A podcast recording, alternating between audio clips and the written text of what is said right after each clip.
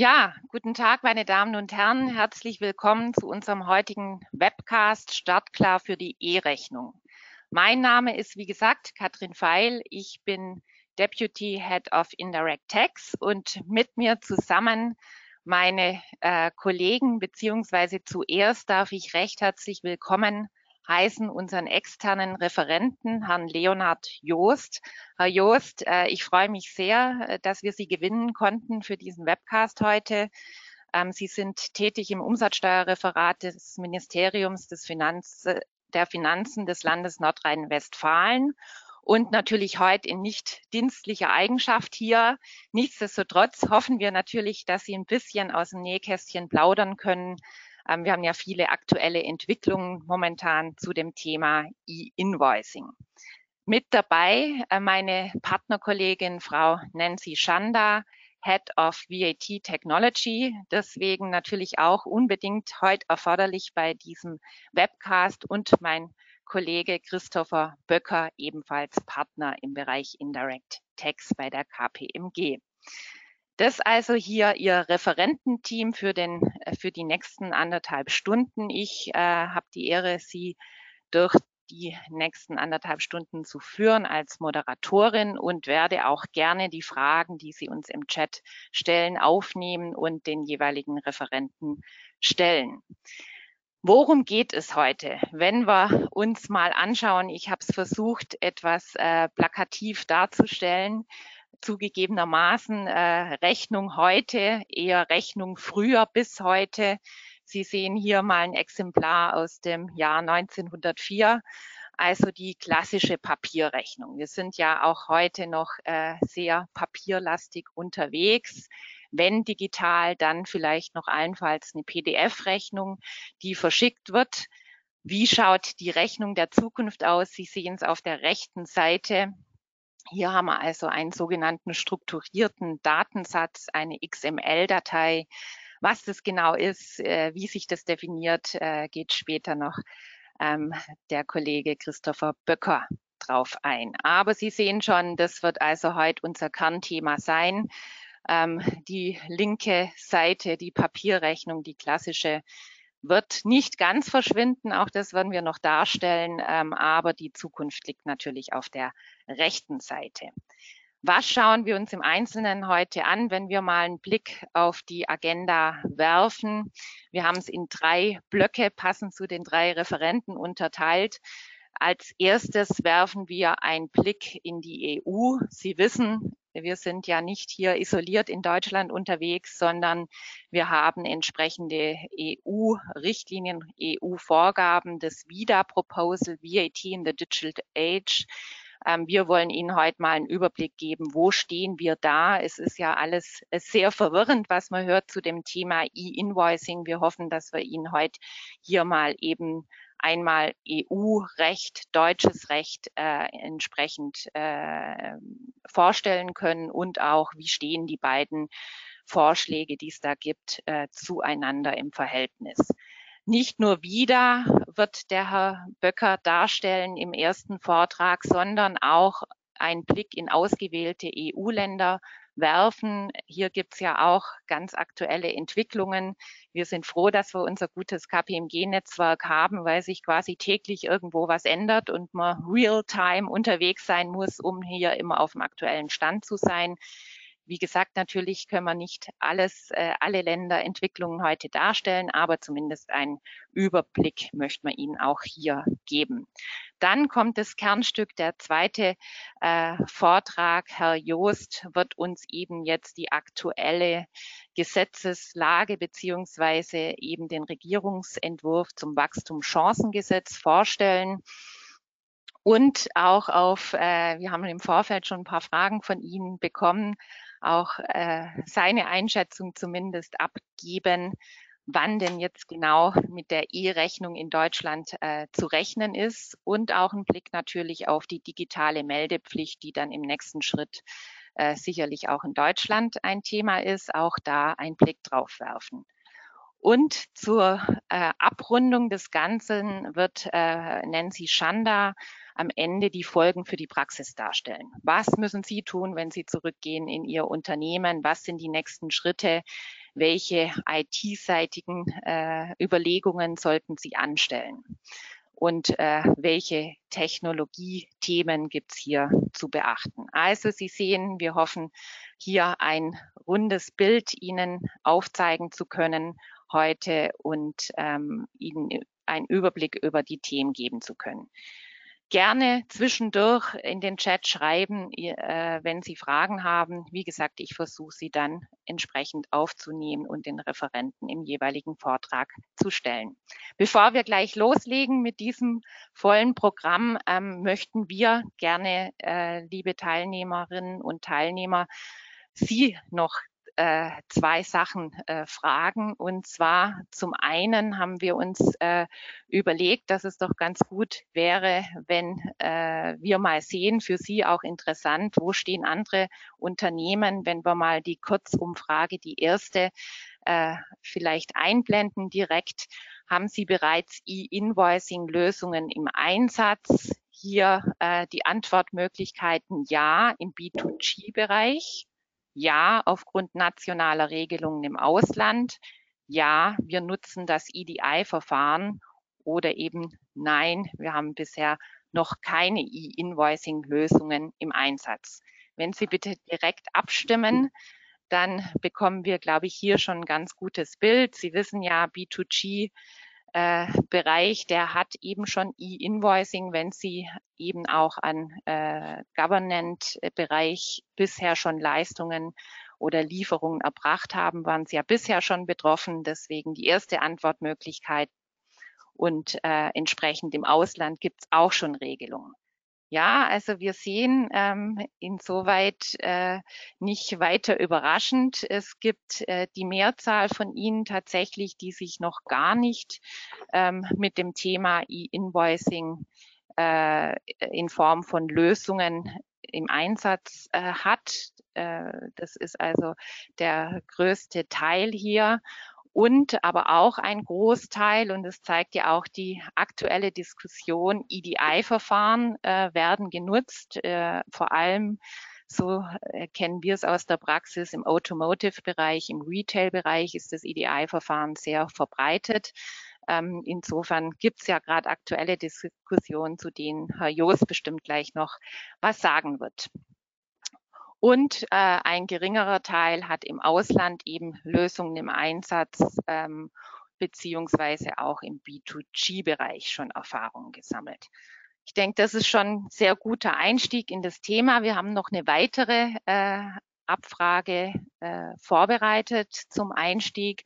Und zwar ist die jetzt eher zukunftsgerichtet. Gerade war ja, was haben Sie schon momentan im Einsatz? Ähm, jetzt eher zukunftsgerichtet haben Sie bereits eine E-Invoicing und Digital Reporting Betroffenheitsanalyse durchgeführt. Also in dem Sinne ähm, haben Sie sich schon damit beschäftigt, in welchen Ländern bin ich aktiv und brauche also eine Lösung? Haben Sie sich damit beschäftigt, welche Systeme habe ich im Einsatz? Welche Prozesse sind betroffen?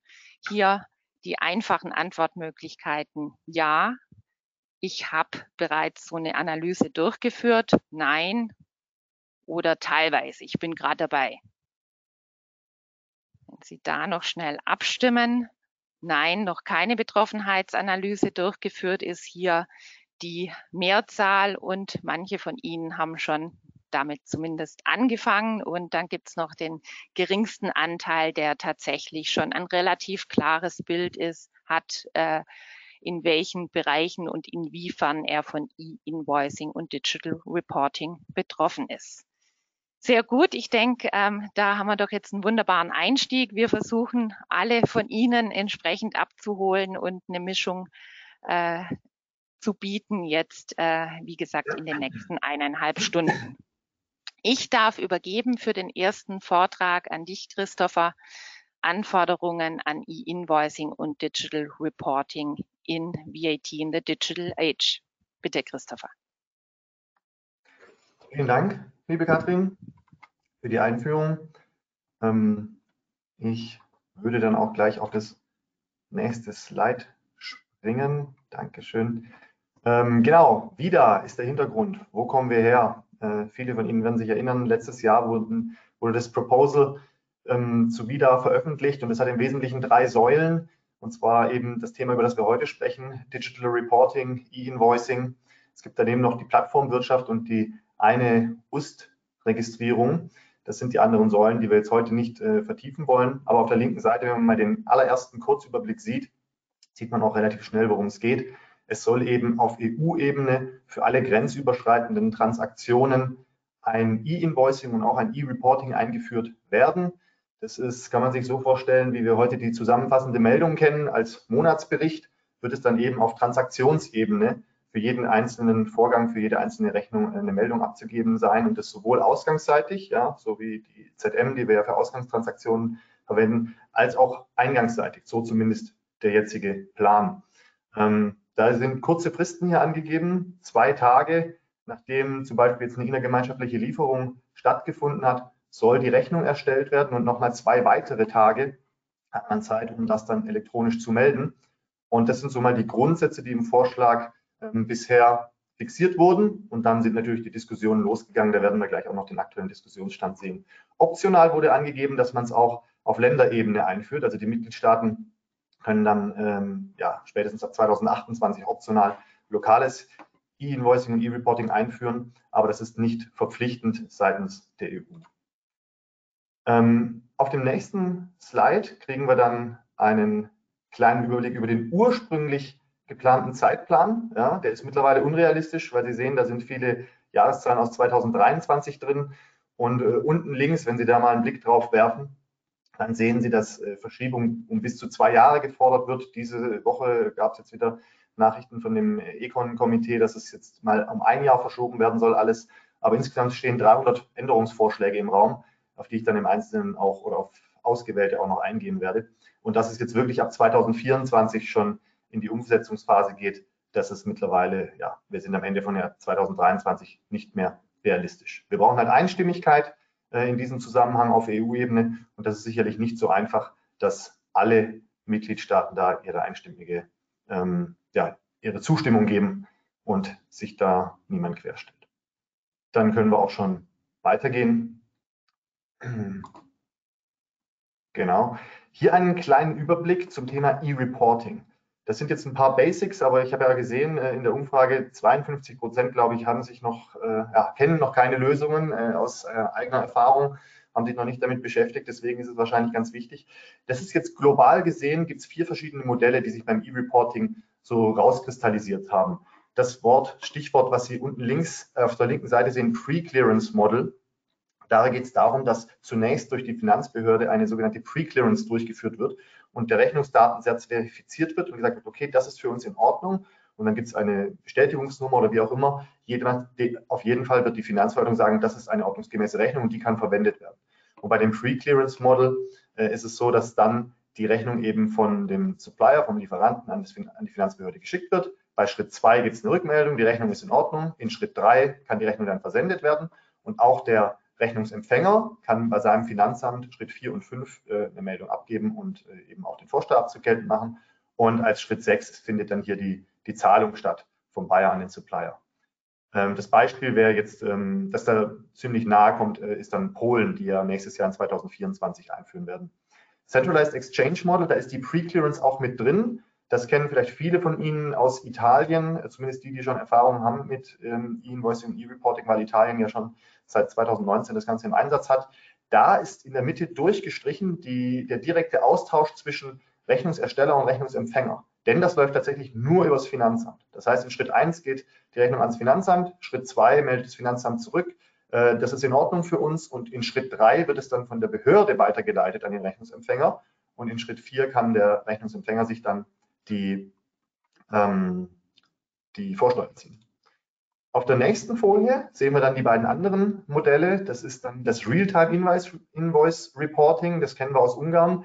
Da ist es so, dass wenn eine Rechnung verschickt wird, hier in Schritt 1, dass dann unmittelbar danach, uh, without human interaction, wie es so schön im Englischen heißt, da darf also kein menschliches Einwirken mehr stattfinden, automatisch die relevanten Daten auch an die Finanzbehörde gehen. Ja? Die Finanzbehörde gibt dann auch eine Rückmeldung, das ist in Ordnung und die Rechnung ist dann aber wirklich durch den Rechnungsersteller selber zugestellt worden und der ähm, Kunde kann sie dann in Schritt 4 bezahlen. Und jetzt wird es ganz komplex. Ja? Decentralized Exchange Model, das ist so ein bisschen auch das, was wir in, in Frankreich erwarten. Mittlerweile haben sie verschoben bis auf 2026 und in Deutschland ist das E-Reporting ja noch gar nicht eigentlich in, in der Pipeline. Da gibt es nur mal einen Ausblick von der Finanzverwaltung, wie sie dazu stehen. Gibt es dann eventuell zusammen mit dem Wieder E-Reporting. Ähm, da findet noch ein Austausch statt zwischen Softwareanbietern. Ja, also wenn ich einen, einen, äh, Service Provider habe, der die Rechnung dann für mich zustellt an den Service Provider meines Kunden. Äh, gleichzeitig oder kurz danach, sozusagen near real-time, findet auch die Übermittlung ans Finanzamt statt. Das Finanzamt gibt Rückmeldung, dass alles in Ordnung ist und auch der Rechnungsempfänger ist hier im Austausch mit dem Finanzamt bei Schritt 4 und 5 und zum Schluss findet dann die Zahlung statt. Ähm, das ist dann das, was möglicherweise auch äh, mit dem, mit dem Wieder-Proposal sehr nahe steht und was Frankreich und Deutschland ähm, sich vorgenommen haben. Dann können wir weiterschauen. Das waren jetzt die Grundlagen zum E-Reporting.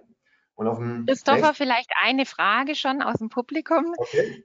Ähm, und zwar ähm, das Digital Reporting wird hier gefragt, ob das im ersten Schritt nur für innergemeinschaftliche Lieferungen oder auch für Dienstleistungen eingeführt das, werden soll. Das soll in der Tat alle grenzüberschreitenden Transaktionen innerhalb der EU betreffen. Das bedeutet, wir kennen es heute aus der zusammenfassenden Meldungen.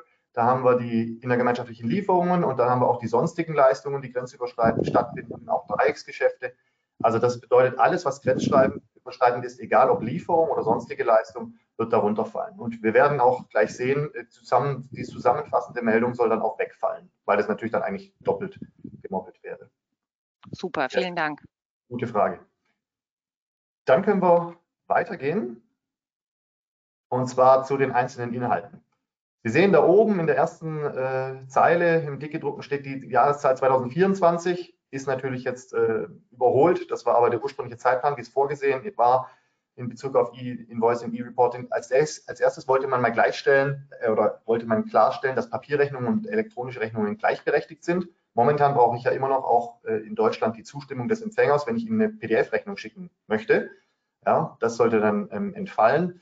Dass es keine Genehmigung mehr bedarf. Ja, das ist der nächste Schritt, dass es eben genau diese Genehmigung wegfällt, dass mein, mein Rechnungsempfänger erst zustimmen muss, bevor er die äh, Rechnung in elektronischer Form erhält, äh, erhält. Und im dritten Punkt ist es dann, dass die EU-Mitgliedstaaten selbst auch keine Genehmigung mehr einholen müssen von der EU, um ein E-Invoicing-System implementieren zu können. Ja, wir in Deutschland haben jetzt die Genehmigung mittlerweile bekommen, deswegen werden die Pläne auch immer konkreter. Auch Rumänien hat es gebraucht und hat es bekommen, führt jetzt Anfang nächsten Jahres ein. Aber das soll wegfallen. Und darunter, das ist dann jetzt das, was relevant wird, was ist denn inhaltlich geplant beim E-Invoicing und E-Reporting? Äh, teilweise habe ich schon Andeutungen gemacht. Wir sehen als erstes, dass kein äh, Pre-Clearance-Model geplant ist innerhalb äh, von, von VIDA. Das heißt eben diese Vorabübermittlung ans Finanzamt und dann erst die Freigabe vom Finanzamt oder von der Behörde soll nicht ähm, notwendig sein. Keine Sammelrechnungen. Ja? Man möchte wirklich auf Transaktionsebene die Meldungen haben und nicht mehr, dass am Ende des Monats äh, oder, oder wie auch immer eine Sammelrechnung für mehrere Transaktionen gestellt wird. Das ist in der Kritik.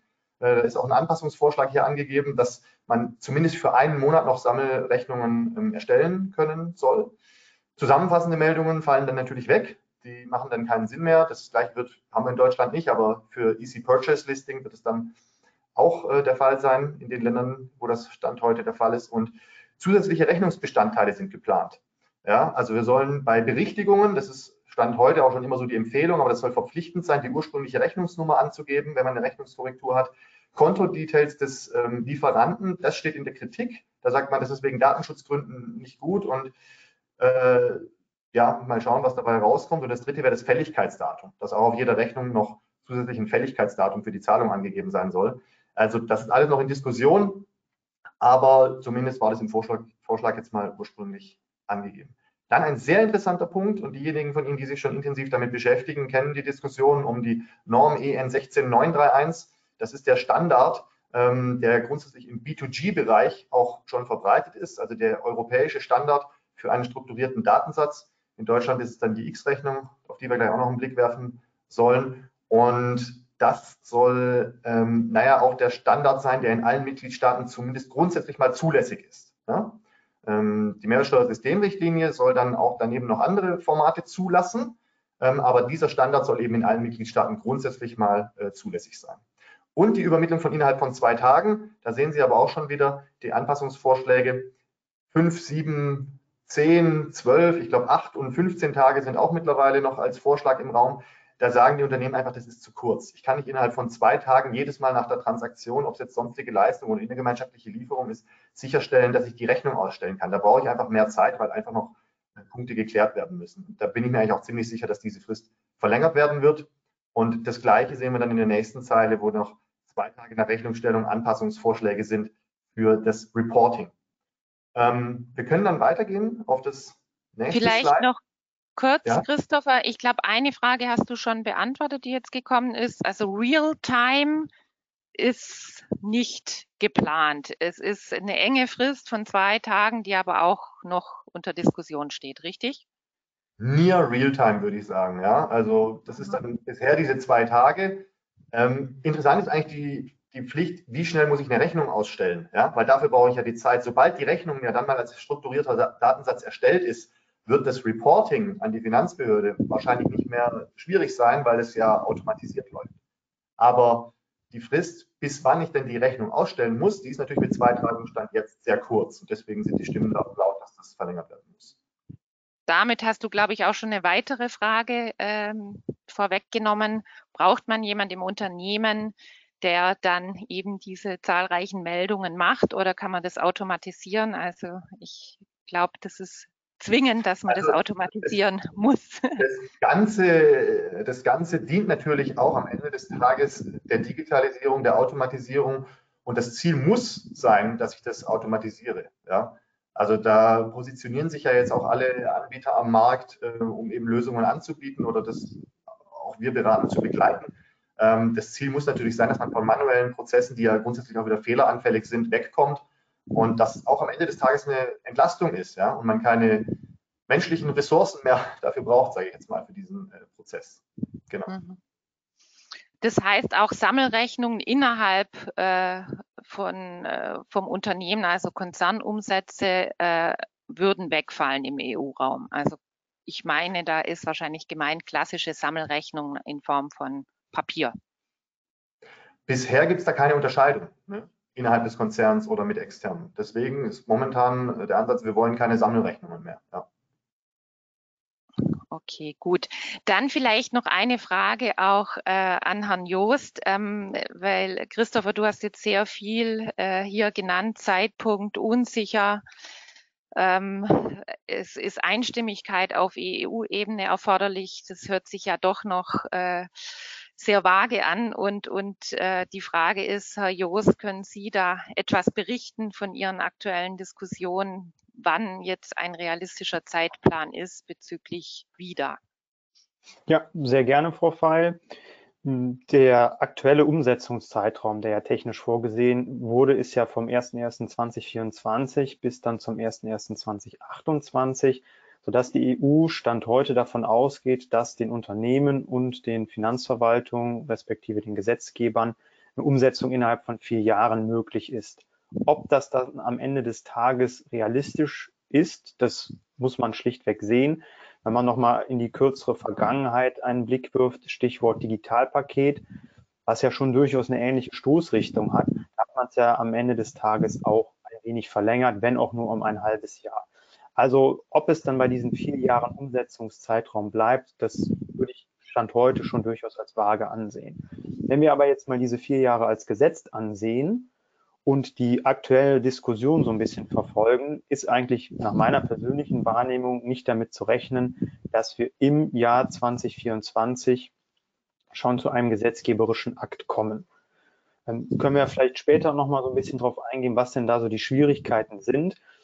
Aber frühestens zum 01.01.2026, glaube ich, werden die gesetzgebenden Organe auf der EU-Ebene eine entsprechende Beschlussfassung durchführen. Und dann kann man ja schlechterdings den 1.07.2026 so als Startpunkt nehmen. Dann wird man wahrscheinlich das nächste Jahr nehmen, sodass dann ab dem 1.01.2027 dann die vier Jahre laufen. Und wenn ich mich jetzt nicht verzählt habe, ähm, würde das dann bedeuten, äh, Entschuldigung, 1.01.26 würde das dann bedeuten, dass der 1.1.2030 meine ich, nicht ganz unrealistisch ist, wo dann das Wiederpaket in Toto sicherlich nur in dem Punkt, weil die anderen Maßnahmen, der Herr Böcker hatte sie ja vorhin angesprochen, durchaus ja schon frühere Anwendungszeitpunkte hatten. Aber zumindestens was die E-Rechnung angeht, denke ich, dass so der 1.1.2030 auf EU-Ebene kein allzu unrealistischer Zeitpunkt ist, wo das Ganze dann gelten würde. Zumindestens was die EU-Ebene angeht. Und wir schauen uns dann gleich auch nochmal die nationale Dimension dessen an.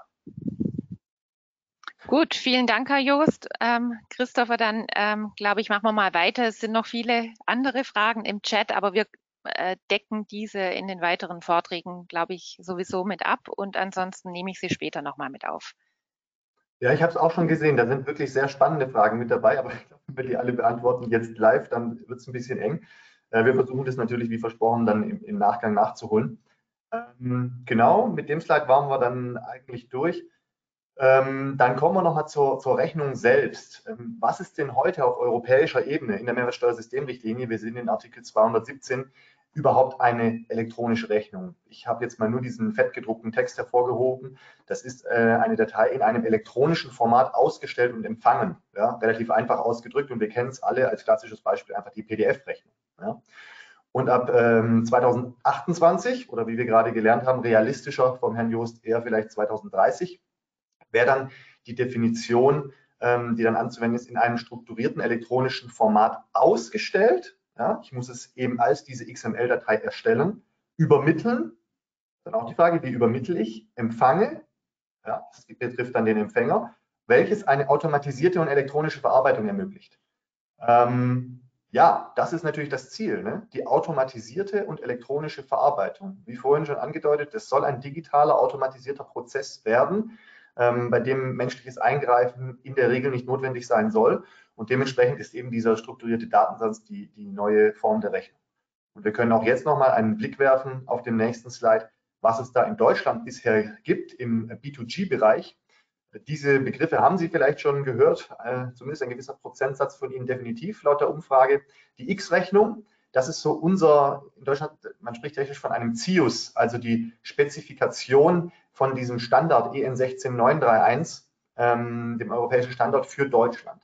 Und wir sehen auf der rechten Seite, wie eingangs schon von der Frau Feil auch gezeigt, diesen strukturierten Datensatz. So wird dann die Rechnung aussehen. Ja, das ist jetzt für das menschliche Auge nicht lesbar, da braucht man dann wieder ein Tool, um das Ganze ja eben lesbar und sichtbar zu machen. Aber das ist dann das, die Originalrechnung in Form von dieser Datei. Da gibt es noch unterschiedliche Syntaxen, aber das ist jetzt auch vielleicht ein bisschen zu technisch. Auf der linken Seite angegeben, X-Rechnung äh, gibt es den UBL-Syntax und den CII. Ähm, das ist ein kleiner Unterschied zum Zugpferd-Format, was wir auf dem nächsten Slide sehen können. Da können wir jetzt auch äh, gerne hinwechseln.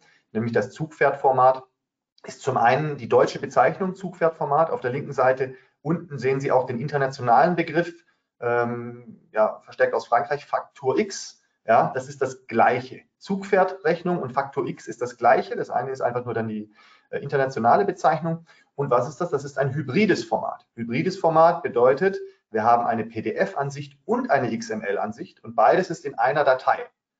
Und äh, wir werden sicherlich nachher noch vom Herrn Joost hören, aber das muss ich an der Stelle eigentlich vorwegnehmen. Äh, in Deutschland äh, war dann natürlich die Frage, was es denn, wenn es wirklich mal Abweichungen gibt ähm, zwischen PDF und XML-Datei.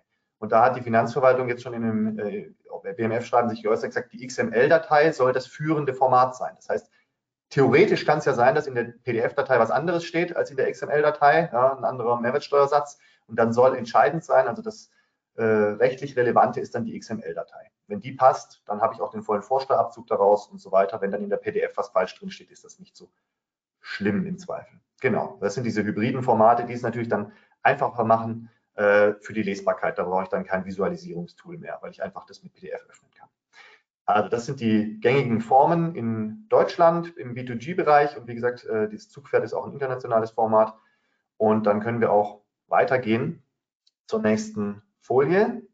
Genau. Hier haben wir mal ein Beispiel aufgenommen, damit Sie es nochmal bildlich haben, wie so ein E-Reporting aussehen könnte innerhalb von der EU.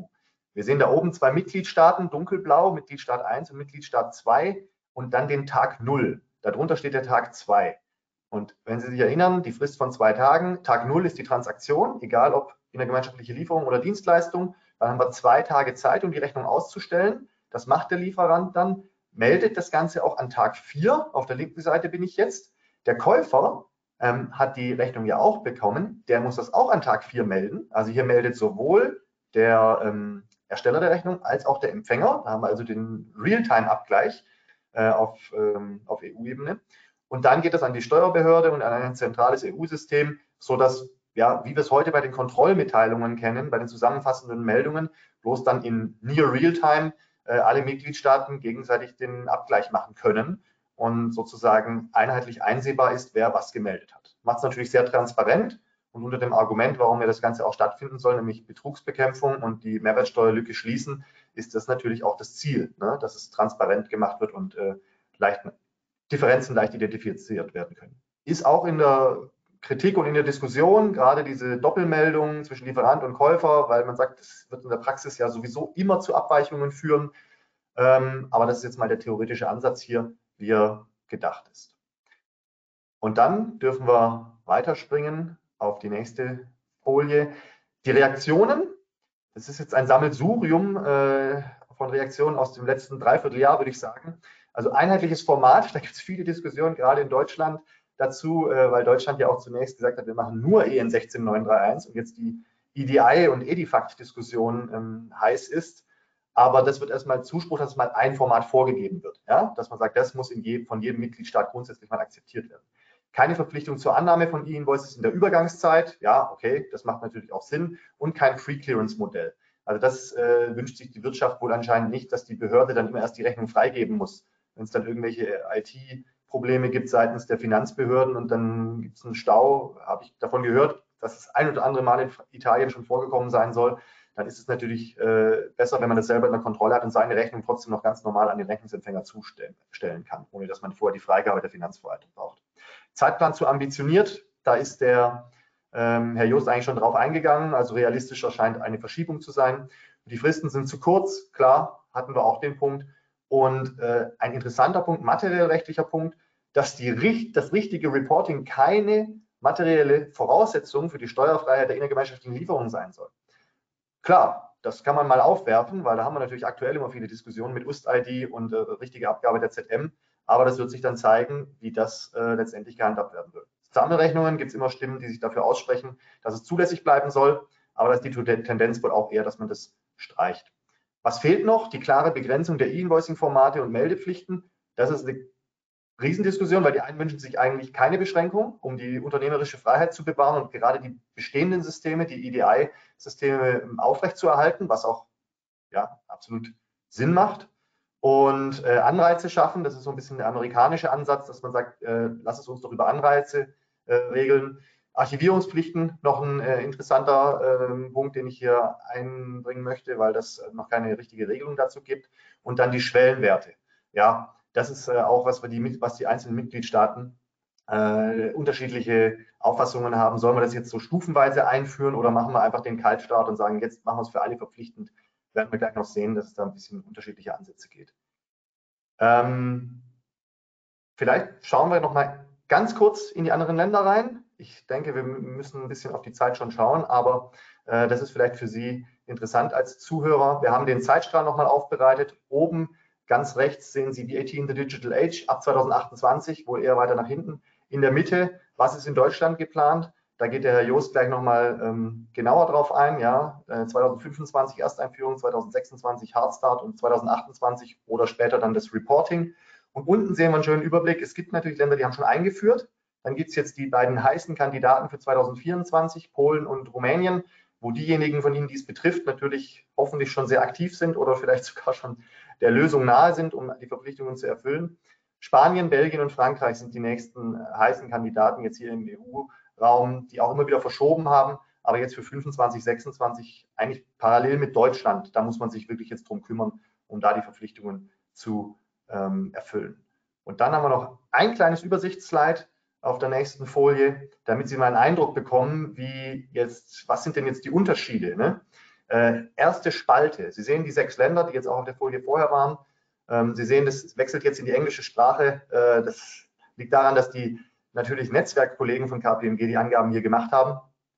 Established Businesses Only. Also die E-Invoicing-Verpflichtung, die ist grundsätzlich ja, immer nur für jemanden, der dort auch ansässig ist, für Unternehmen, die dort ansässig sind oder eine Betriebsstätte haben. Nicht, wenn ich da nur eine umsatzsteuerliche äh, Registrierung habe. Sie sehen eine kleine Einschränkung in Rumänien und Frankreich. Da ist es so, wenn ich auch E-Reporting, also da gibt es E-Reporting-Verpflichtungen, die mich auch betreffen, wenn ich nur umsatzsteuerlich registriert bin. Da brauche ich nicht zwangsläufig eine, ähm, eine Betriebsstätte oder einen Sitz. Zweite Spalte, B2B, B2G, B2C. Da sieht man, das ist heterogen. Natürlich, was sich durchzieht, ist der B2B-Bereich. Das ist eben jetzt die große Welle kommt. B2G gibt es ja bei den meisten schon seit einigen Jahren. Aber vereinzelt gibt es auch insbesondere Reporting-Verpflichtungen ähm, für, für B2C in Spanien und Frankreich. E-Reporting, das ist interessant, was Deutschland da so raussticht, ne? habe ich vorhin eingangs, glaube ich, schon erwähnt. Wir wollen wirklich die Basis schaffen hier, so die, die Auffassung der Finanzverwaltung oder auch die Begründung, warum wir jetzt nicht sofort auch ein E-Reporting einführen möchten, sondern eben einfach ein, äh, ein E-Invoicing erstmal auf die Grundlage dessen dann ein E-Reporting stattfinden kann. Nächste Spalte sehen wir, dass es auch interessant, wenn wir einen Blick auf Spanien und Frankreich äh, werfen oder auch Polen, weil die haben mehr Eckchen drin, es gibt teilweise sogar die Verpflichtung, auch Cross-Border-Transactions mit einer ähm, E-Invoice in Polen abzubilden oder auch in Spanien E-Reporting und in Frankreich. Alle anderen Länder beschränken sich wirklich nur erstmal auf das Lokale und sagen Cross-Border, das kommt ja dann später mit wieder. Soll es eine Plattform geben, ja, eine öffentliche wie, wie im B2G-Bereich? Das ist bei den meisten der Fall. Nur Belgien scheint das nicht in der Pipeline zu haben und in Spanien, Deutschland eben fürs E-Reporting dann kann man auch sagen, wie beim B2G-Bereich. Und nochmal ein sehr interessanter Punkt, das Pre-Clearance-Model. Ja, die vier unteren Länder, Spanien, Deutschland, Frankreich, Belgien, sagen nein, wir wollen keinen Pre-Clearance, so wie es auch in VIDA nicht vorgesehen ist. Aber Polen und Rumänien sagen nein, wir machen das wie in Italien in abgewandelter Form. Wir möchten erst eine Freigabe durch die Behörde. Und zum Schluss dann nochmal der allgemeine Überblick, äh, wie nah sind wir am EU-Wieder-Proposal dran? Ja, Sie sehen, unten sind drei Häkchen, aber Polen sagt, nee, ehrlich gesagt, wir machen da unsere eigene ähm, Sache draus und äh, orientieren uns nicht am Wiederproposal. Das mal zum Überblick für die nächsten Länder. Und ich meine, damit darf ich dann auch schon zurückgeben, Katrin, an dich zum richtig spannenden Teil äh, für Deutschland. Ja, viel, vielen Dank, äh, Christopher, für diesen Blick in die EU und in ausgewählte Länder.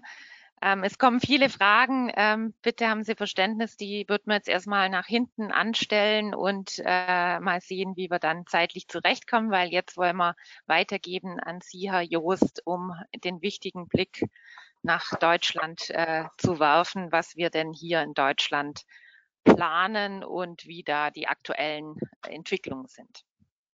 Ja, vielen Dank, Frau Feil. Dann möchte ich Sie auch nochmal von meiner Seite aus ganz herzlich begrüßen und dann würde ich auch direkt sagen, starten wir in das Thema rein. Wir haben jetzt hier die Grundlage einmal gelegt, was zumindest auf europäischer Ebene passiert. Aber wir wollen natürlich auch den Blick in das Nationale an dieser Stelle nicht verlieren. Und die elektronische Rechnung ist ja etwas, womit man sich ja auch heute schon beschäftigen kann. Also ich habe das nochmal historisch recherchiert. Die letzte große Rechnungsreform war 2001 und da ist dann tatsächlich auch schon die elektronische Rechnung eingeführt worden. Nur sie war deutlich generaler ausgestaltet, als sie das heute ist. Denn eine elektronische Rechnung damals war einfach eine Rechnung, die in einem elektronischen Format ausgestellt und empfangen wird. Mehr war da an Vorgabe gar nicht vorgesehen. Das heißt, es gab eine unheimliche Formatbandbreite. Wir haben das EDI-Verfahren gehört. Es gibt Zugpferd, es gibt X-Rechnung. Auch die PDF per schlichter E-Mail ist eine elektronische Rechnung nach heutigem Stand. Was um damals auch ein wenig den technologischen Bruch, den es ja durchaus ausgelöst hat, zu berücksichtigen, war zwingende Voraussetzung, dass der Empfänger dem Erhalt einer solchen elektronischen Rechnung zustimmt. Das ist natürlich aus einer Perspektive im Jahr 2023 schon ein wenig absurd, denn wir wollen ja eher elektronisch die Dinge empfangen, als wir sie äh, vielleicht noch an Papier versenden wollen. Und da ist natürlich diese Zustimmung schon ein wenig eigenartig aus heutiger Perspektive. Aber was soll denn da kommen? Dieses Regel-Ausnahme-Verhältnis, wie wir es bisher haben, also die Papierrechnung ist der Standard, die elektronische Rechnung ist vielleicht die Ausnahme, wird zumindest im B2B-Verkehr aufs Gegenteil verkehrt. Denn eine elektronische Rechnung ist ab dann eben eine strukturiert elektronisch ausgestellte, übermittelte und, über, und empfangene Rechnung, die, und das ist eigentlich so der neue wesentliche Aspekt, auch eben eine elektronische Verarbeitung ermöglichen soll. Das heißt, es ist nicht Ziel, jemand gibt händisch die Daten für die Rechnung ein, sie wird dann in diese tollen Datensätze übersetzt, wird rübergeschickt und der Empfänger druckt diese wieder aus und verarbeitet diese weiter händisch. Das ist ganz ausdrücklich nicht das Ziel, sondern dass eine weitestgehend automatische Verarbeitung an dieser Stelle möglich ist. Nur man muss sich natürlich irgendwo auf eine gemeinsame Sprache verständigen, denn auch die Computer können nur kommunizieren, wenn die miteinander in einer für sie jeweils verständlichen Format, Standard, Sprache miteinander diese Informationen austauschen. Und das war dann auch die Überlegung, die der nationale Gesetzgeber hinter seiner Definition der elektronischen Rechnung eben in dem vorliegenden Regierungsentwurf des Wachstumschancengesetzes hatte, denn die elektronische Rechnung muss der europäischen Norm für die elektronische Rechnungsstellung, dann ist das hier wunderbar zitiert, das ist dieser Standard EN 16931 oder besser bekannt auch als X-Rechnung, einmal formuliert und ich habe sie auch nochmal hervorgehoben. Hier haben wir das Wörtchen muss tatsächlich. Das heißt, Stand heute würde der Gesetzgeber als elektronische Rechnung nichts anderes akzeptieren, als diese EN 16931 Rechnung in diesem Format. Das bedeutet, all diejenigen, wir hatten ja vorhin gesehen, einige setzen ja auch schon das EDI-Verfahren ein, würden zumindest für umsatzsteuerrechtliche Zwecke nach dem aktuellen Stand des Gesetzgebungsverfahrens keine elektronische Rechnung ausstellen und müssten dann eben schauen, dass eine parallele Datenkommunikation eben in diesem EN 16931 Format erfolgt oder möglicherweise das EDI-Verfahren insoweit vollkommen abzuschaffen. Aber ob das am Ende des Tages so kommt, wollen wir uns dann nachher nochmal genauer anschauen. Ich sagte ja, wir verkehren das Regel-Ausnahmeverhältnis um und was vorher die Regel war, wird jetzt zur sonstigen Rechnung. Danach ist eben eine sonstige Rechnung alles das, was nicht EN 16931 ist. Zum einen natürlich die klassische Papierrechnung, wie wir sie alle kennen, aber eben auch jedes andere elektronische Format. Da wäre natürlich EDI zu nennen, da könnte man aber auch eben die besagte PDF im E-Mail-Versand an dieser Stelle einmal auflisten. Und das ist natürlich schon ein ziemlicher Bruch, wenn man sich die letzten 20 Jahre anschaut. Und damit würde man dann eben schon die ganzen Betriebsabläufe im Bereich der Rechnungslegung etc. und alles, was davor und danach ja auch passiert, sowohl auf der eigenen Ausgangsseite als auch auf der Eingangsseite natürlich zu einem massiven Transformationsprozess mehr oder minder zwingen. Was natürlich dann wegfallen muss, und ich glaube, das ist dann auch nur ein natürlicher Reflex, ist dann natürlich in den Fällen, wo eine verpflichtende elektronische Rechnung in dem besagten Standard ausgeteilt oder erteilt werden muss, dass natürlich die Zustimmung wegfällt. Also wenn der Gesetzgeber etwas vorschreibt, kann er ja schlechterdings das Empfangen von der Zustimmung desjenigen dann abhängig machen.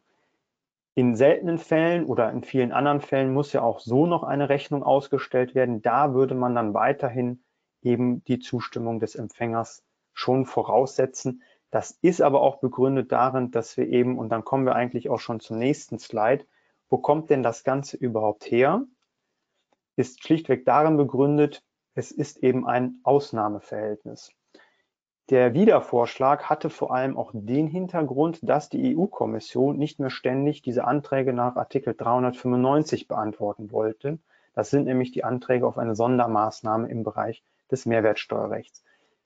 Weil es eben nun mal keinen europäischen Rechtsrahmen gab, mussten dann eben im Zweifel 27 einzelne Anträge geprüft werden und die Widerrichtlinie sollte da einen einheitlichen Rechtsrahmen bilden. Daher mutet das teilweise eben ein wenig nach Stückwerk an, weil der Antrag eben nur sehr, sehr spezifische Ziele hatte. Und das war eigentlich nur, die elektronische Rechnung im B2B-Verkehr zuzulassen. Deswegen ist zum Beispiel auch die Zustimmung bei den übrigen Rechnungen eben hier noch weiterhin vorgesehen. Aber die Wiedervorschläge sind ja ziemlich genau ein Jahr nach dem Koalitionsvertrag der Bundesregierung gekommen. 8. Dezember 2022 kam wieder, am 7. Dezember 2021 hat dann die Bundesregierung sich in ihrem Koalitionsvertrag eigentlich schon antizipierend für die Zukunft darauf verständigt, wir wollen da auch was machen. Jetzt hat nur in der Konkretisierung die EU so ein wenig die Bundesregierung vielleicht überholt und setzt natürlich damit auch irgendwo einen Rechtsrahmen.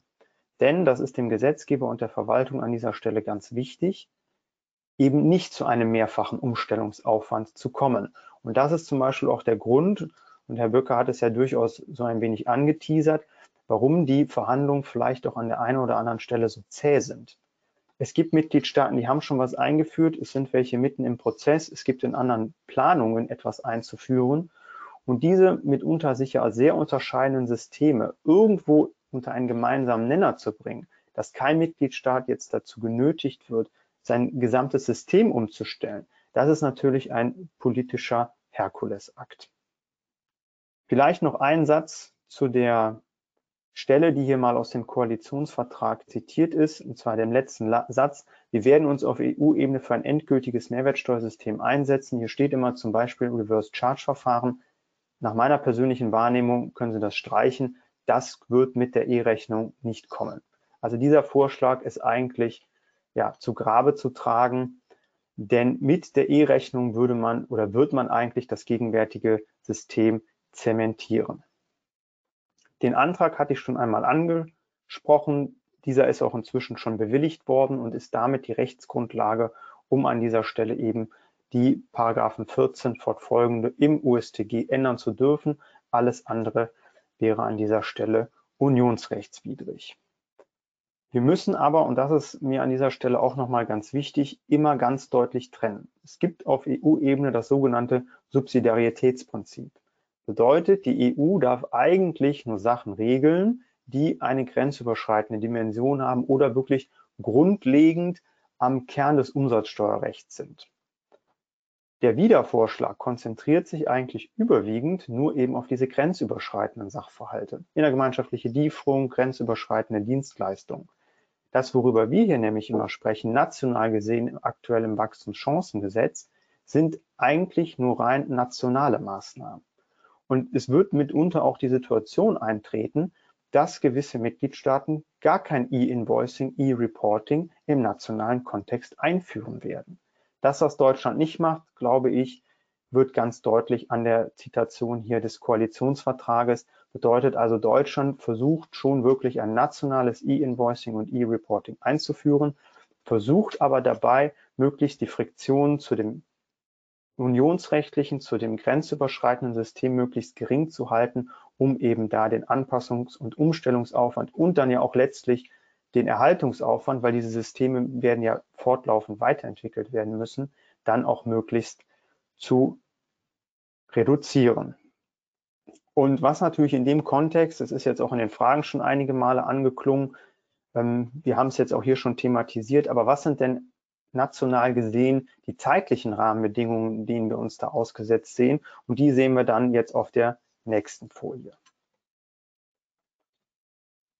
Es wird immer so schön als Soft Start oder Probejahr, habe ich auch schon gehört, als Formulierung bezeichnet. Stand heute soll die E-Rechnung in Deutschland ab dem 01.01.2025 tatsächlich eingeführt werden. Aber es gibt eine generell und allgemeine Amnestieregelung möchte ich es jetzt mal an dieser Stelle nennen, die dann eben dazu führt, dass im Jahr 2025 prinzipiell niemand verpflichtet wird, eine elektronische Rechnung zu erteilen.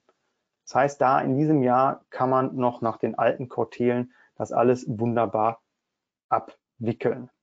Ab dem 01.01.2026 ändert sich dann so ein wenig die Welt, weil da wird es dann faktisch verpflichtend im B2B-Bereich eine Rechnung elektronisch zu erteilen. Bedeutet keine Papier, keine PDF-Rechnung mehr per E-Mail prinzipiell. Und da ist natürlich jetzt ganz entscheidend eben auch die Definition der elektronischen Rechnung. Und das ist eben diese Norm CEN oder EN 16931, die hier eigentlich den maßgebenden Rahmen setzt. Im weiteren Verlauf ist es eben so, dann muss noch gesetzgeberisch ganz viel angepasst werden. Das sind aber Detailfragen, die eigentlich hier jetzt kein grundlegendes Verständnis vermitteln. Was mir aber an dieser Stelle nochmal ganz wichtig ist, es gibt zwei Ausnahmen, wo Sie niemals nie eine elektronische Rechnung erteilen müssen, ist aber natürlich können. Und das sind einerseits die Kleinbetragsrechnungen, das heißt Rechnungen bis 250 Euro oder eben Fahrausweise. Das sind sicherlich Leistungen, die jetzt schon sehr spezifisch sind. Ich denke mal, die meisten von Ihnen werden regelmäßig Rechnungen über 250 Euro erteilen und die Fahrausweise beschränken sich ja dann doch eher auf ja, Mobilitätsdienstleister, die hiervon betroffen sind. Aber, und das ist eben ganz wichtig bei der elektronischen Rechnung, man muss immer den Blick auch in das Unternehmen hinein betrachten. Also nicht nur die eigenen Rechnungen, die ich erteile, sondern eben auch die Rechnungen, die ich bekomme. Und da kann es natürlich nach wie vor weiter sein, dass ich eben elektronische Rechnungen nicht bekomme. Mein Lieblingsbeispiel ist dann immer vielleicht der Bäcker um die Ecke, den, für den, bei dem ich die Brötchen kaufe oder dergleichen. Also man muss sich einfach damit befassen, dass sämtliche Prozesse, die man eigentlich im Moment hat, um eine Papierrechnung zu bearbeiten, wahrscheinlich nicht nur vorübergehend weiter betrieben werden müssen, weil es eben nach wie vor Rechnungen geben wird, die Sie auch per Papier oder dergleichen erreichen werden. Die Staffelung zu guter Schluss ist eben diese Übergangsregelung, die auch immer viel und heiß diskutiert wird. Das Probejahr 2025 hatte ich hier schon angesprochen und eben Unternehmen mit einem Umsatz bis 800.000 Euro. Das ist jetzt angelehnt an die Soll-Ist-Besteuerung im Paragraph 20 USTG, ist hiervon aber unabhängig. Das heißt, selbst Unternehmen mit Sollbesteuerung mit unter 800.000 Euro Umsatz dürfen auch weiterhin Papier- oder PDF-Rechnung eben im Jahr 2026 erteilen. Inwieweit das für Sie relevant ist, glaube ich, ist relativ schnell zu überblicken. Entscheidender ist da vielleicht die Anwendung des EDI-Verfahrens. Also das, was ja im Moment wahrscheinlich in äh, den Unternehmen am meisten genutzt wird, das bleibt Stand heute eben bis zum Ende 2027. Man hatte sich so ein bisschen an den EU-Fristen orientiert, also kann sein, dass das sowieso aus EU-rechtlicher Sicht, wenn es sich verschiebt, sowieso noch ein wenig mitwächst, ist eben bis zur Einführung von wieder an diesen Stellen weiterhin möglich. Und dann kommen wir auch schon zum nächsten Slide. Und da geht es dann eben um dieses Digital Reporting. Ich hatte es vorhin auch schon mal in den Fragen gesehen. Wo ist einerseits der Unterschied, beziehungsweise ja, geht denn das eine oder ohne das andere? Herr Böcker hat es ja eben auch nochmal hervorgehoben. Viele Mitgliedstaaten führen zeitgleich E-Invoicing und E-Reporting ein. E-Reporting ist einfach die Meldung an die Finanzverwaltung und das ist das dann, womit die Finanzverwaltung dann arbeiten würde.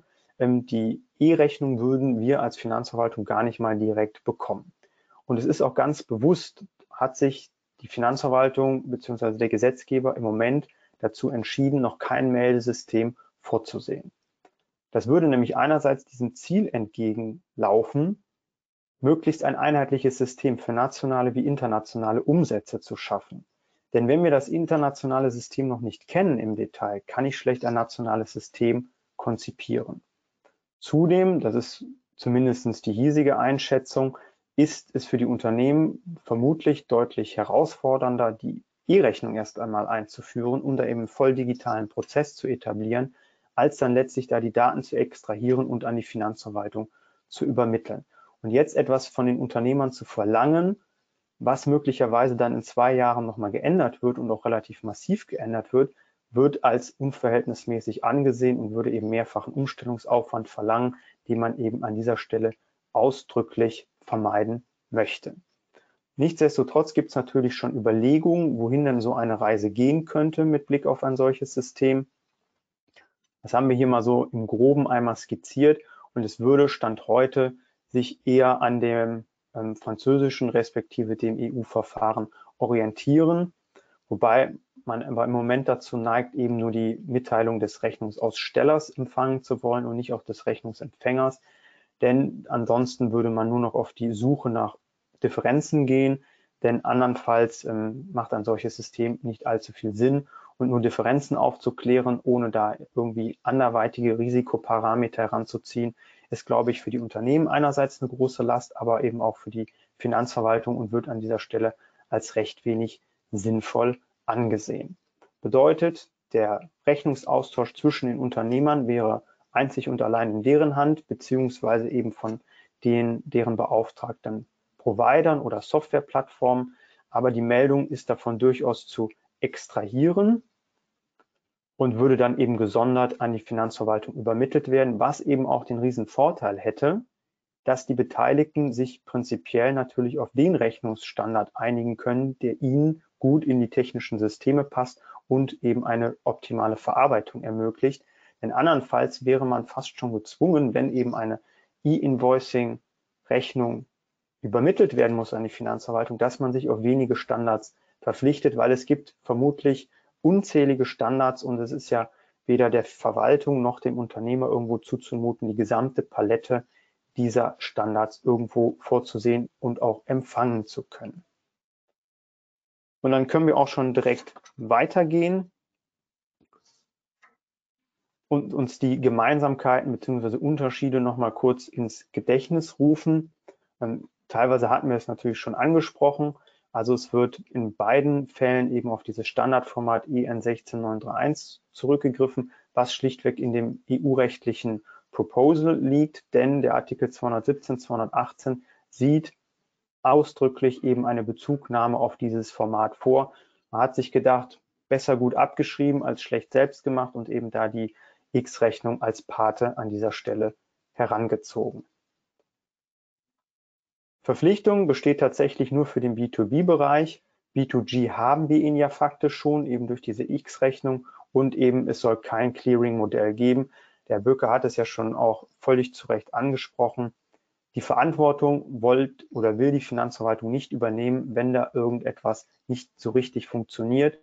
Und ich denke, das ist auch im Sinne der Unternehmen, wenn, die sie, wenn sie da eben auch die ähm, entscheidenden Hebel betätigen können und nicht davon der Finanzverwaltung abhängig sind.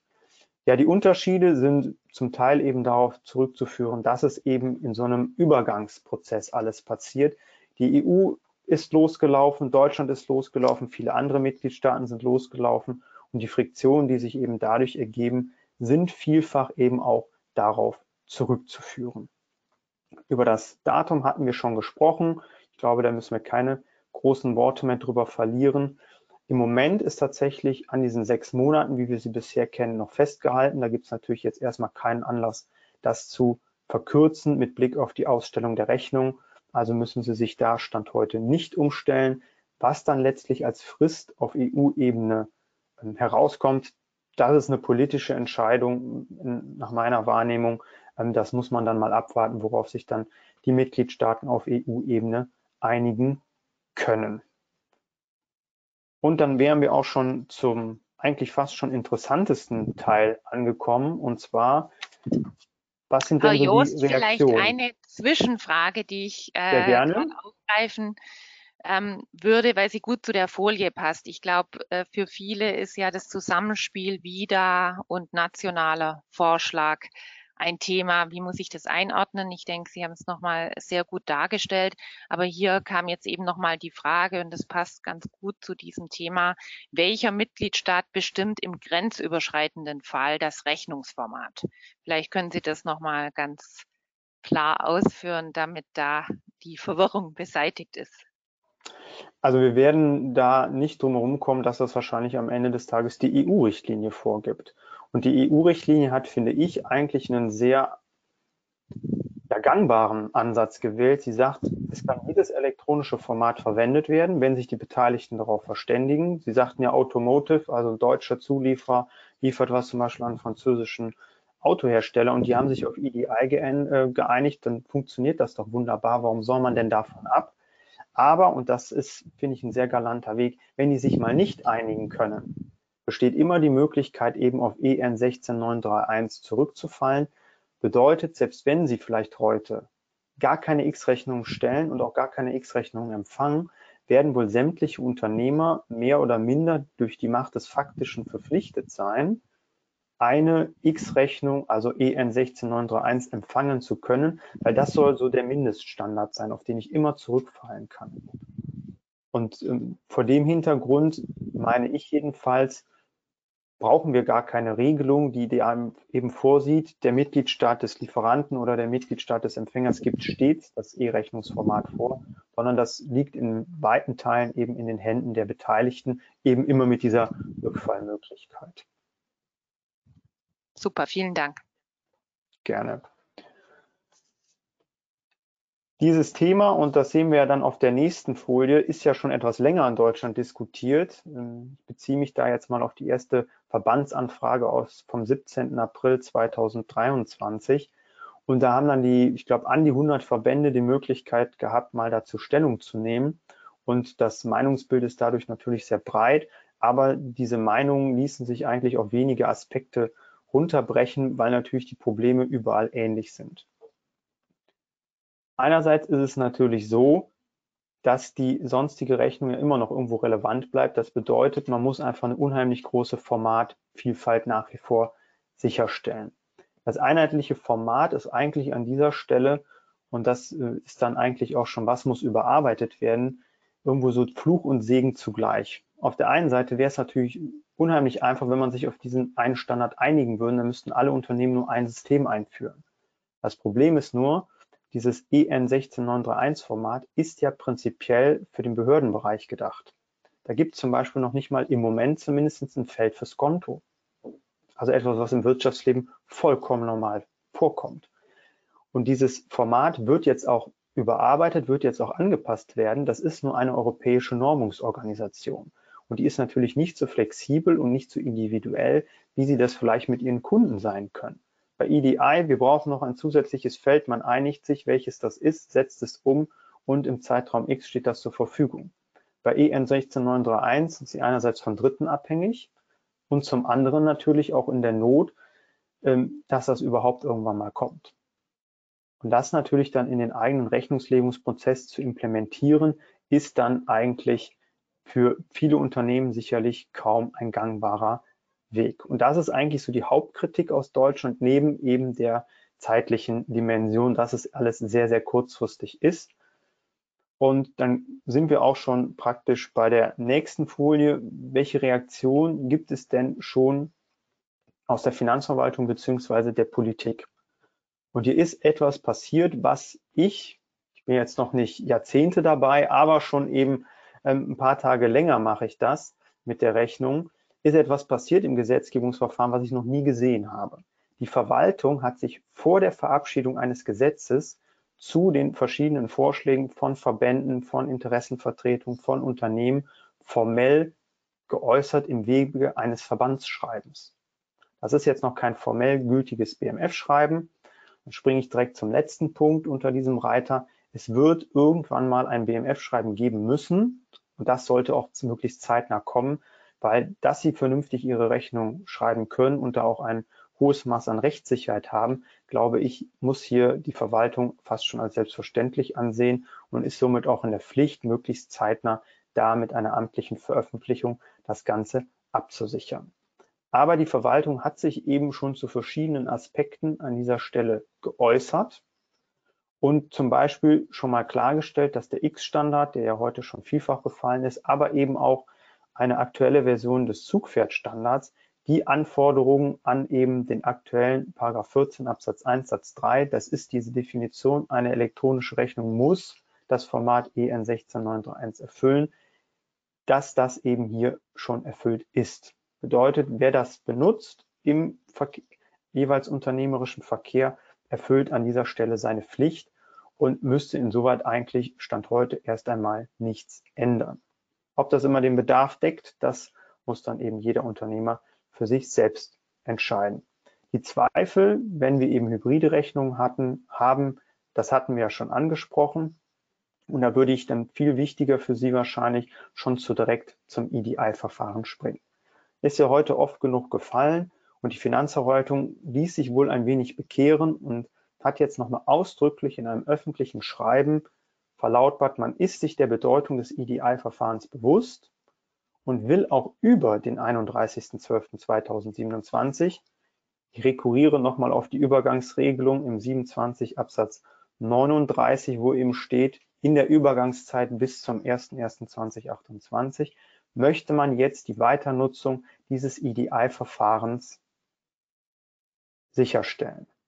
Ob nicht dieses EDI-Verfahren irgendwann mal nicht desto trotz aufgrund EU-rechtlicher Vorgaben durch EN 16931 vielleicht abgeschafft wird, das kann ich heute nicht prognostizieren, weil man hört immer mal wieder solche Stimmen, dass man das jetzt erstmal übergangsweise zulässt und dann vielleicht in 10, 15, 20 Jahren, wenn EN 16931 eins der Standard aller Standards ist, das nicht doch noch abschafft, müssen wir dann mal sehen. Im Moment sehe ich da aber keine wirkliche Notwendigkeit, weil zum Beispiel ja Frankreich auch ganz massiv eben auf diesen EDI-Standard setzt. Bedeutet, der Paragraph 14 Absatz 1 Satz 3 muss eigentlich noch angepasst werden. Jetzt haben wir ja schon den Regierungsentwurf, der Bundesrat hat auch schon Stellung genommen, das sehen wir hier auf der rechten Seite. Jetzt müssen Sie aber keine Sorge haben, dass es da keine gesetzgeberischen Mittel mehr gibt, dass das nicht noch geändert werden kann. Wir sind noch nicht in der finalen Abstimmung, wir haben noch keine dritte Lesung im Bundestag. Der Bundesrat ist auch noch nicht zu seiner Zustimmung aufgefordert worden. Also es gibt noch weiter genug Möglichkeiten, dass dieses Gesetz angepasst werden kann. Das heißt, nur weil wir einen Regierungsentwurf haben, das wird nämlich in der Presse immer ganz gerne so ein bisschen falsch dargestellt, die Regierung hat beschlossen oder das Bundeskabinett, das und das wird geändert, aber es ist noch nie ein Gesetz so in den Bundestag reingekommen, wie es auch wieder rausgegangen ist. Bedeutet, da muss man jetzt mal abwarten, was denn da so die zweite, dritte Lesung, respektive auch noch die Expertenanhörung ergeben. Bedeutet, da können noch Anpassungen völlig entspannt vorgenommen werden. Was auch nochmal wichtig ist, die Übergangsregelungen im 27 Absatz 29 gelten nur für die Ausstellung der E-Rechnung und nicht für den Empfang. Ja, das ist so formuliert, aber persönlich denke ich, dass es auch hier wieder so ein bisschen die Macht des Faktischen gibt. Und die sagt nun mal, wenn der Empfänger sagt, ich kann eine elektronische Rechnung nicht empfangen, obwohl ich es müsste, das ist der, der die Rechnung bezahlt. Da werde ich doch als leistender Unternehmer doch durchaus ein Interesse daran haben, dass ich meinem Leistungsempfänger eine ordnungsgemäße Rechnung erteilen kann. Klar bestünde dann hier die Möglichkeit, zumindest nach meinem Verständnis zivilrechtlich gegen den Leistungsempfänger vorzugehen, was aber, glaube ich, für die Geschäftsbeziehung nicht allzu zuträglich ist. Bedeutet, nach meinem Verständnis ist das eigentlich eine Regelung, die klar dem Recht und Gesetz entspricht, nur für die Ausstellung, nicht für den Empfang aber man muss ja sich ja auch der faktischen Realität ein wenig stellen. Dann noch ganz kurz zum Schluss. Der Bundesrat hat in seiner Stellungnahme sich auch nochmal dazu positioniert und ist etwas salomonischer vielleicht formuliert. Etablierte elektrische, elektronische Rechnungsformate sollen weiter genutzt werden können. Kurzum, EDI soll weiterverwendet werden können, hat sich also auch dafür ausgesprochen. Und es soll die Einführung um zwei Jahre verschoben werden halte ich Stand heute für vergleichsweise unrealistisch, weil die Bundesregierung möchte das jetzt durchsetzen. Ob man dann nicht im späteren Verlauf nochmal zu einer Anpassung kommt, ähm, also im Jahr 2025 merkt, das funktioniert noch nicht so richtig, wir schieben die Fristen doch nochmal ein bisschen nach hinten, würde ich im Moment in Abhängigkeit von den Erfahrungen als realistischer ansehen, als dass wir Stand heute jetzt schon zu einer Verschiebung um ein oder zwei Jahre kommen. Die Gegenäußerung der Bundesregierung steht noch aus, wo man dann vielleicht durchaus schon mal ein bisschen ablesen könnte, wohin denn die Reise an dieser Stelle geht. Das heißt, Herr Jurist, weil ich glaube, das interessiert natürlich die Zuhörerinnen und Zuhörer sehr. Sie gehen momentan davon aus, Sie können natürlich auch nicht in die Glaskugel lesen, aber dass es beim 01.01.2025 beziehungsweise 1.01.2026 dann bleibt in Deutschland. Genau, Stand heute würde es dabei bleiben. Ob man da nicht noch später, Frankreich hat es ja jetzt auch vorgemacht, ähm, ob man da nicht noch später zu einer Anpassung kommt, ähm, würde ich im Moment eher als realistisch ansehen, als dass man das schon von heute an um zwei Jahre verschiebt. Okay. Vielen Dank. Dann denke ich, ähm, gehen wir schnell noch zum Technikteil, Nancy. Es kommen ja schon ganz viele Fragen im Chat, äh, was deinen Bereich anbelangt. Deswegen denke ich, ist ein Blick jetzt auf, welche Lösungen gibt es, wie ist das Ganze umzusetzen und anzugehen, auch jetzt zur Abrundung nochmal ganz wichtig. Sehr gerne. Dann auch nochmal von meiner Seite herzliches Willkommen. Ähm, was wir jetzt in den letzten ja, 10, 15 Minuten gemeinsam besprechen, beleuchten möchten, ist vor allem ähm, die Frage, nun gut, jetzt haben wir ja gehört, wir haben zum Teil noch eine inhaltliche Unsicherheit an der einen oder anderen Stelle in beiden Vorhaben, sowohl in dem deutschen als auch in dem europäischen. Aber auch in zeitlicher Hinsicht eine kleine Unsicherheit. Da stellt sich natürlich allen voran zunächst mal die Frage, nun gut, ist es denn jetzt eigentlich schon an der Zeit, sich mit der Thematik zu beschäftigen? Und ähm, ja, das ist es, das ist die klare Antwort. Denn ähm, egal, ob wir jetzt über 2025 oder was das deutsche Vorhaben angeht, über ein, zwei Jahre später sprechen, irgendwann sind die Themen systemseitig in jedem Fall umzusetzen. Und wir haben ja auch heute gehört, wir haben ähm, eine sehr heterogene ähm, ja, konzeptionelle Landschaft, die wir be betrachten und umsetzen müssen. Und aus diesem Grund empfehlen wir heute schon, sich eine E-Invoicing-Strategie zu geben. Warum das Ganze aus einer strategischen Sicht beleuchten? Ähm, weil eben das Thema A fachlich sehr komplex ist, aber auch prozessual aus einer Governance-Perspektive und eben auch rein technisch betrachtet sehr, sehr komplex werden kann. Die Folien für diesen letzten Teil sind bewusst in englischer Sprache gehalten. Ich werde sie hier in deutscher Sprache vorstellen. Warum in englischer Sprache? Wir sind der Auffassung, und auch dazu gab es ja Fragen schon im Chat, es ist insgesamt ein globales Thema. Nicht nur innerhalb der EU, nicht nur innerhalb der einzelnen Mitgliedstaaten, sondern, wie Sie wissen, gibt es ja auch schon zahlreiche Umsetzungsalternativen in Drittstaaten beziehungsweise auch noch weitere Länder äh, im Drittstaatenbereich, die auch sich eine E-Invoicing und Digital Reporting äh, Lösung geben werden in den nächsten Jahren. Deswegen meinen wir, dass Sie sich bei der Betroffenheitsanalyse, Sie erinnern sich, äh, am Anfang vor allem auch mit der Frage beschäftigen sollten, nun ja, ähm, welche Businessprozesse in welchen Ländern sind für uns wichtig zu betrachten in Bezug auf Ihr Unternehmen? Wo fallen Sie in E-Invoicing und Digital Reporting Anwendungsfälle? Eine Frage habe ich auch gelesen im Chat. Was ist eigentlich der Unterschied zwischen E-Invoicing und Digital Reporting? Der Unterschied liegt darin, das Thema E-Invoicing meint rein ja die Ausstellung von elektronischen Rechnungen in bestimmten Rechnungsformaten beziehungsweise eben der verarbeitende Empfang dieser Rechnungen. Und Digital Reporting ist die zusätzliche digitale Meldepflicht, die sowohl im Drittstaatenbereich als auch, wie wir gehört haben, im Wiederproposal angelegt ist. Das ist, das ist mir ganz wichtig, technisch betrachtet, nicht unbedingt deckungsgleich mit der E-Invoice an sich, sondern das ist ein Extrakt aus der E-Invoice, also ein weniger. Ähm, hängt aber auch dann, äh, vor allem wenn man Richtung Drittstaaten guckt, ähm, sehr, sehr stark von der einzelnen Länderlösung ab. Also da gibt es einen kleinen Unterschied.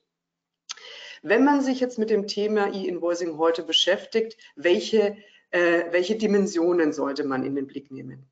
Ich habe schon angesprochen, in jedem Fall eben eine Länderanalyse, aber auch eine transaktionale Analyse, also welche Formen der Transaktionen B2G, B2C und B2B haben Sie ähm, mit Blick auf Ihren Konzern, Ihre Landesgesellschaften, Ihre Situation in den einzelnen Lokationen, welche Heterogenität in der Systemlandschaft besteht wie viele verschiedene ERP-Systeme laufen bei Ihnen und was sind die relevanten Business-Prozesse? Welche Bestellplattformen müssen Sie E-Invoicing fähig machen? Ja, also das ist das, was wir hier unter Business-Prozesse verstehen. Und dort aber bitte auch die Betrachtung einnehmen, welche besonderen Rechnungsformate bedienen Sie in der jeweiligen Lokation, in dem jeweiligen ERP-System. Also beispielsweise Gutschriftsverfahren im umsatzsteuerrechtlichen Sinn oder Sonderrechnungsarten wie voraus, echte Vorausrechnungen oder ähnliches. All das gilt es in den Blick zu nehmen und zu betrachten. Und all das ist im Zweifel eben E-Invoicing fähig zu machen oder vielleicht auch im Sinne einer nicht funktionalen Lösung zu betrachten. Also das heißt, vielleicht auch eine Änderung in der Organisation herbeizuführen. Der Bereich People meint, welche Stakeholder sind für so ein solches Projekt heranzuziehen? Nun ja, es ist auf jeden Fall die Steuerfunktion, Accounting und IT. Wir sehen aber auch, ähm, dass Supply Chain, also der Supply Chain Bereich, Logistik und Vertrieb sehr oft in diesen Projekten frühzeitig mit eingebunden sein sollten. Ich komme gerade von der internationalen Konferenz und da kommt auch immer wieder die Frage auf, ja, und bei wem ist denn ein solches Projekt angesiedelt? Faktisch kam dort in der Umfrage das Ergebnis zutage, es landet dann am Ende zumindest was die Umsetzungsverantwortung angeht, doch sehr oft im Accounting, Finance beziehungsweise auch im steuerfunktionalen Bereich. Das wollte ich Ihnen nur mitgeben. Geben Sie sich eine Roadmap. Warum? Wir meinen, es ist keine Zeitpunktbetrachtung. Wenn Sie sich für die technische Umsetzung eine Lösung geben wollen, brauchen Sie eine Zeitraumbetrachtung.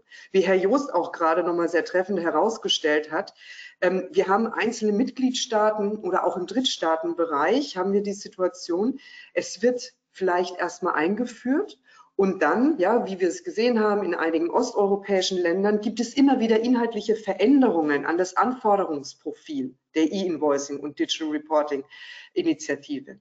Bei Deutschland haben wir es auch gerade besprochen, die Frage ähm, oder die Situation, dass es sehr wahrscheinlich ist, dass wir erstmal einführen und inhaltlich nochmal angepasst wird.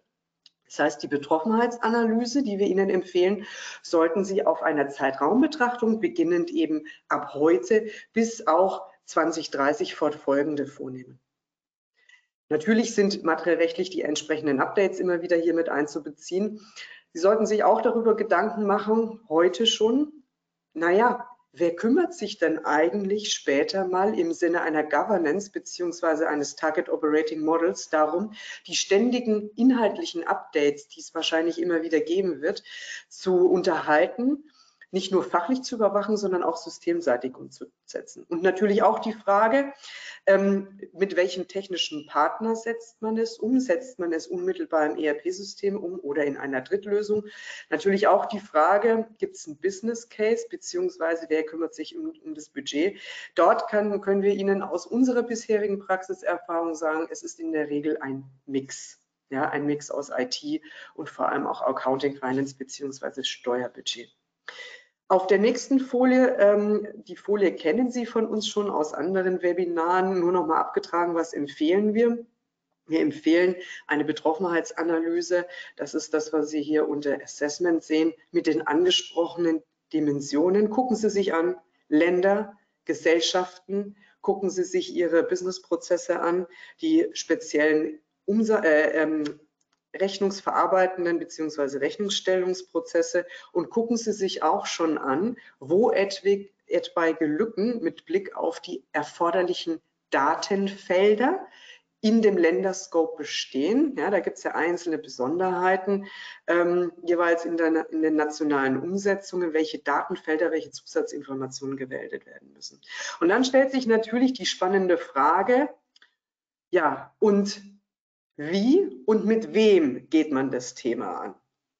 Da ist es so, ähm, es ist natürlich zu beleuchten, ob und was man zum Thema E-Invoicing und Digital Reporting in den, dem oder den jeweiligen ERP-Systemen selbst umsetzen kann oder wo man natürlich über entsprechende Anbieter externer Art gehen muss.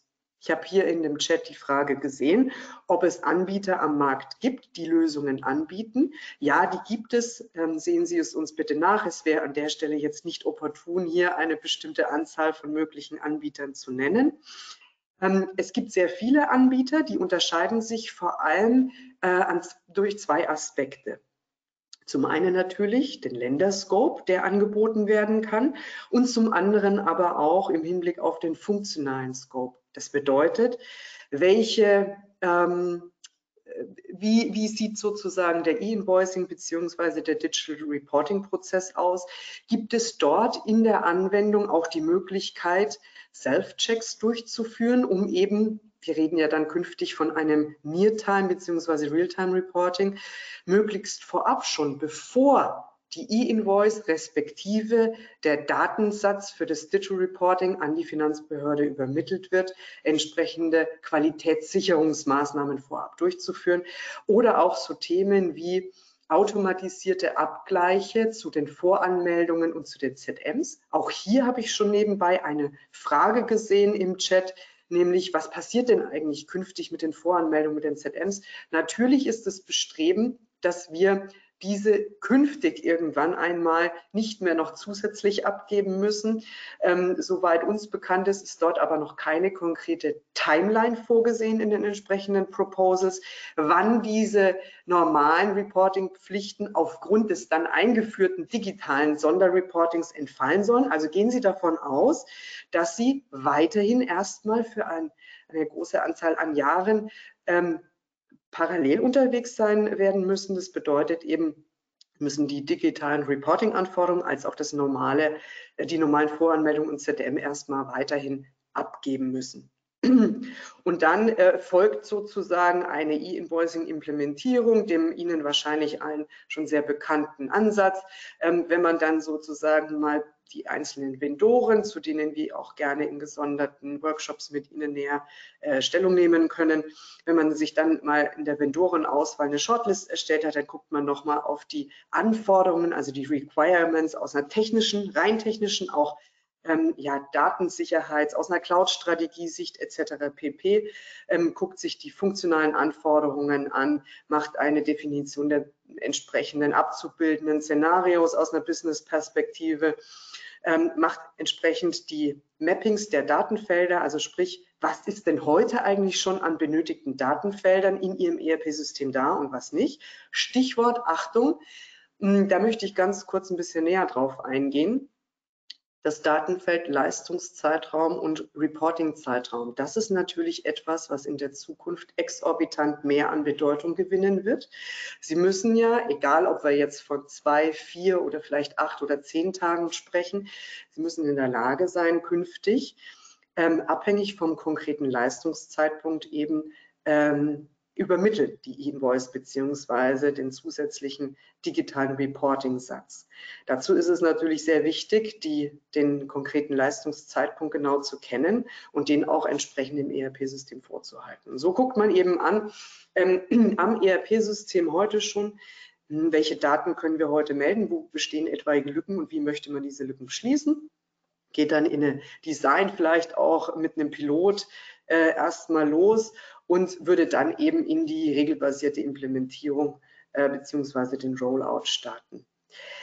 Jetzt zuletzt ähm, möchte ich Ihnen Überblick geben, ähm, welche drei grundsätzlichen abstrakten Lösungsmöglichkeiten werden derzeit so am Markt diskutiert. Die erste Lösung, die benennen wir mit Data Lake und Data Management. Warum?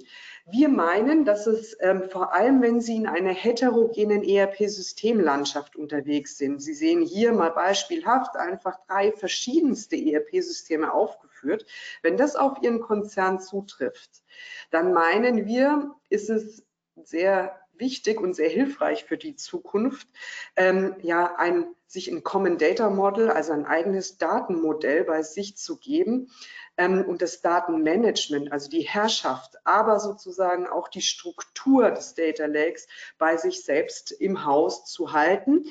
Ähm, das Data Management Portal, so wie es hier einfach bezeichnet ist, das dient dazu, dort sind alle entsprechenden E-Invoicing-Daten zu laden, zu konsolidieren, Daten-Cleansing vorzunehmen, zur Harmonisierung, vielleicht auch eine Anreicherung dieser Daten, wenn eben Datenlücken bestehen, vorzunehmen und die jeweiligen E-Invoicing-Lösungen beziehungsweise Digital Reporting-Lösungen, die würden diese Informationen aus ihrem Common Data Model abgreifen. Ähm, wobei Klammer auf, Klammer zu, Sie natürlich auch die E-Invoicing und Digital Reporting Lösung in Ihrem ERP selbst umsetzen können, je nachdem, welches ERP-System Sie haben. Aber sprich, hier ist sozusagen ähm, der tragende Gedanke, Sie bauen sich selbst ein Daten, ja, ein, ein, ein Datenlake auf. Sie bleiben Herr der Daten, Sie managen das. Das hat den Vorteil, dass Sie selbst jederzeit in der Lage sind, ähm, hier unten steht mit Self-Analytics, ähm, selbst eben automatisierte Routinen zur Qualitätssicherung durchzuführen, bevor überhaupt die Daten erstmal zu dem E-Invoicing-Provider beziehungsweise dem Reporting-Provider gehen. In dem zweiten Ansatz, den wir gleich sehen auf der nächsten Folie, da ist so das tragende Element, hm, gut, wir sind zwar heterogen, aber für einzelne Lokationen ist es so, ähm, aus Zeitgründen, ja vielleicht aus Budgetgründen oder aus anderen Businessgründen, sagen Sie, ich möchte einfach nur so weit fertig sein, dass ich alles abgeben kann im Sinne eines Managed Service, dass dann ein E-Invoicing Provider als auch eben der, wenn das digitale Reporting gemacht wird an, an den Provider, dass der sich auch aus einem ja, Datenlake bedienen kann, aber die ganzen ähm, Anreicherungsmaßnahmen, das Data Cleansing, Harmonisierungsmaßnahmen und auch die Umsetzung der lokalen Anforderungen eben durch diesen E-Invoicing Provider als Managed Service Provider gemacht werden. Und in der letzten Alternative drei, ähm, das ist das, wo man eher so die funktionale technische Brille auf der nächsten Folie zu sehen einnimmt und sagt, naja gut, ähm, also ich möchte auch nicht den Data Lake an sich bei mir hosten. Ich gebe das komplett raus. Warum? Weil vielleicht der Anbieter, der für Sie in Betracht kommt, ähm, das auch noch mit abdeckt. Also das Data Enrichment ähm, und auch die entsprechenden Automatisierungen, die Routinen, die man vornehmen kann zur Qualitätssicherung. Also diese drei grundsätzlichen ähm, architektonischen Lösungsalternativen sehen wir derzeit.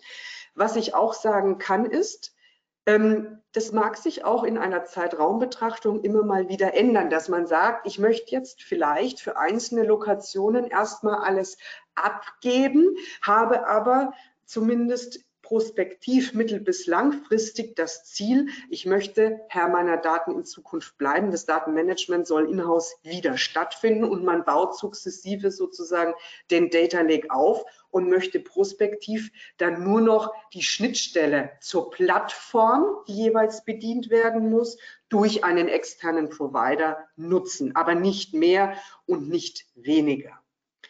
An der Stelle, Katrin, möchte ich den technischen Teil für jetzt schließen. Und ich glaube, vielleicht nutzen wir die letzten zwei Minuten, um vielleicht nochmal allgemein die ein oder andere Frage aus dem Chat zu beleuchten. Auch wenn wir jetzt vielleicht nicht alles ad hoc beantworten können, werden wir natürlich im Nachhinein, da bin ich sicher, Katrin, gucken, dass wir die einzelnen offen gebliebenen Fragen aufgreifen und bilateral nochmal an Sie zurückantworten. Richtig?